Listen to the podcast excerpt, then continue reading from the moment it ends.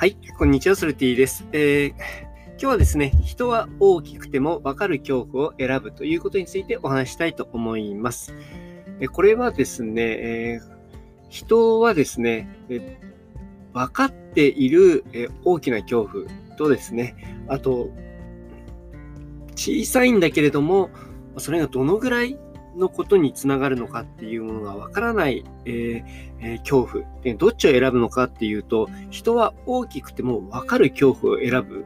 まあ、そういった特質があるようなんですね。これ、例えばのお話をするとですね、例えば DV で、えーと、家に帰ると、えーとこまあ、夫にね、えー、暴力を振るわれる。まあ、そういったことが、まあ、怖い。なんだけれども、なかなか別れられないっていう話ってなんか聞いたりとかするじゃないですか。まあ、僕の周りには、そういった方は、えっ、ー、と、ちょっと、会ったことがないんですけれども、なんですけども、世の中にはたくさんいらっしゃるかと思うんですね。で、なんかそういった方が、まあ、なかなかその暴力されるんだったらもう別れればいいじゃん、みたいな感じで周りは言うんだけれども、だけれども、なんかこう、離れられない。その時に家に帰ると暴力を振るわれるっていうような、えことも恐怖なんだけれども、その家を出て一人で生きていくっていうことについても恐怖。まあ、そっちのね、自分がこう、そこを出ていたことで、なんかどういったことがあるのかっていったことって、まあ、測定がまだできないじゃないですか。やったことないので。まあ、そういった時に、まあ、家でね、えー、こう、暴力を振るわれるのに、えー、戻ってしまう。まあ、そういったところがね、えー、あるって、まあ、それ恐怖のね、概念として、まあ、かなり男性の方からね、暴力を振られるってすごい怖いことだと思うし、すごいね、えっ、ー、と、やっぱり、えー、痛いと思いますし、本当は絶対受けたくないはずなんですよ。なんですけれども、戻ってしまうっていうのは、えー、まあ、測れるというかね、ここまで我慢すればいいんだみたいなところが分かっているので、えー、まだそちらの方を恐怖を選んでしまうっていうところがあるようなんですね。で、これはですね、えっと、まあ、その方が特別だっていうことではなくて、まあ、僕自身にも言えることがあって、やっぱりなんかこう、何か新しいことを踏み出してやろうと思った時に、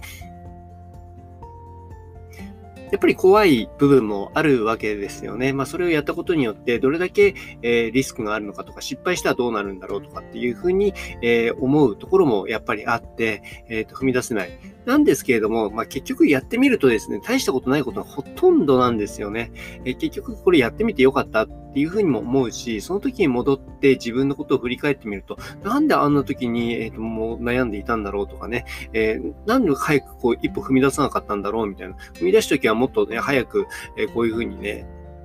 まあ楽しい未来があったのにみたいなことが結構あるので、これって、よくコンサルとかね、えー、している中でお話しするんですけれども、えー、こう柳が幽霊に見えるっていうのと一緒なんですよね。やっぱ怖いっていう思いが、あの、勝手にね、えー、起こりもしない、え不幸な未来とかっていうのを勝手にこうイメージしてしまうっていうところがあって、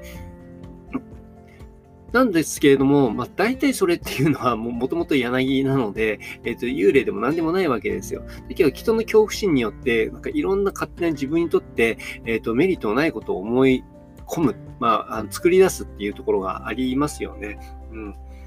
だからね、今ちょっと一歩踏み出せないっていう人っていうのは、まさにこういった、こう、